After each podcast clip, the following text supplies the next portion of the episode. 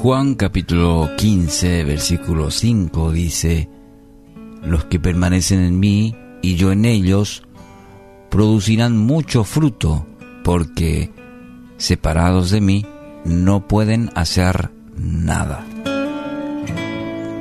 A ver, la palabra permanecer, eh, buscando un poco la definición de esta palabra, dice mantenerse sin cambios en un determinado estado, condición o situación.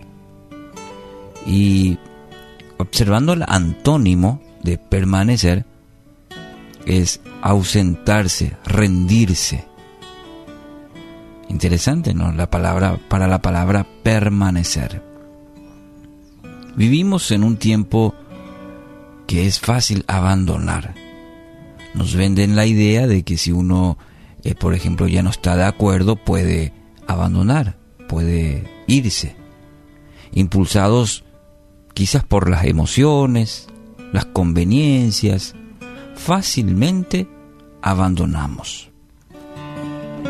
Nuestras promesas de, por ejemplo, amar hasta el final, de cuidar, de estar al lado, de cumplir la promesa hecha, no importando las circunstancias, de apoyar, de mantenerse firme, pronto quedan solo como promesas vacías. Si lo trasladamos al plano espiritual, la situación, la situación tampoco varía mucho. En el texto de hoy encontramos las palabras de Jesús como una seria advertencia y contundente, clara para nuestra vida. Separados de Él, de Dios, no vamos a lograr mucho. No, lo, no podremos hacer nada, dice la palabra llámese en, el área familiar, eh, matrimonial, negocios, estudios, ministerios, en cualquier área de su vida. Si no permanecemos en, Él, arraigados en Él, eh, no, no lograremos resultado positivo en nuestra vida. Muy importante recordar, separados de Él, no vamos a lograr nada. Quizás usted está luchando, está queriendo conseguir, está queriendo mejorar algo en su vida, pero Dios no está tan cerca. Está intentando con su fuerza. Y querido amigo o amiga, usted no va a lograr mucho.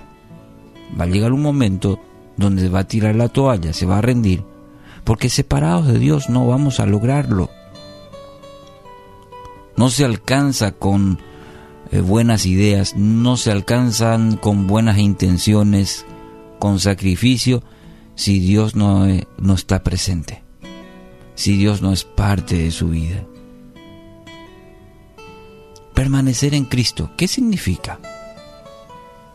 Y hay cuatro implicaciones para esta palabra, permanecer en Cristo. Primero, creer que Él es el Hijo de Dios. Tenemos que partir de ese fundamento de vida, de reconocer que Cristo es el Hijo de Dios. Hace días estuvimos celebrando la llegada de ese Hijo de Dios a este mundo por amor a nosotros. Él es el Hijo de Dios. Segundo, principio que implica permanecer es recibirlo como Señor y Salvador no vale o no alcanza sin simplemente creer. Hay que recibirlo y hay que hacerlo, hacer de Dios nuestro Señor y nuestro Salvador. Y tercero, tercer aspecto, hacer lo que Dios dice. Cuando, cuando creemos, cuando hacemos de nuestro Señor y Salvador, entonces se aplica la obediencia hacer lo que Dios dice. Y para eso tenemos su palabra, que nos guía, que nos conduce con tierno amor y muchas veces con firmeza también. ¿Para qué? Para hacer lo que Dios dice, porque es para nuestro bien. Para que podamos permanecer cerca de Él, debemos ser obedientes. La desobediencia, justamente el pecado, hace lo contrario, nos aleja de Dios. Y cuarto, eh, relacionarse en amor con una comunidad de creyentes. Es interesante que también Dios anhela no que seamos llaneros solitarios. Para eso la importancia de una comunidad de fe, un lugar donde podamos dar y recibir, donde podamos relacionarnos en amor.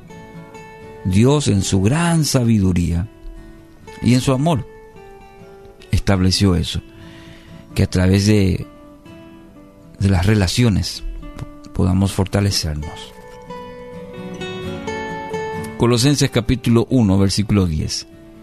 Entonces la forma en que vivan siempre honrará y agradará al Señor, y sus vidas producirán toda clase de buenos frutos. Mientras tanto, irán creciendo a medida que aprendan a conocer a Dios más y más. Me gusta mucho esta última parte de este texto. Crecer, crecer, pero que a medida de que aprendamos a conocer a Dios más y más. Y lo maravilloso es que nunca, que no tiene una medida. Podemos conocer cada día, cada año, más y más a Dios. Así que hoy quiero animarle a permanecer en Cristo. Permanecer en Cristo, cueste lo que cueste es el único camino a una verdadera vida de éxito. Así que hoy decida permanecer en Cristo, cueste lo que cueste. No volver atrás. Decidir seguir adelante, permaneciendo en Cristo.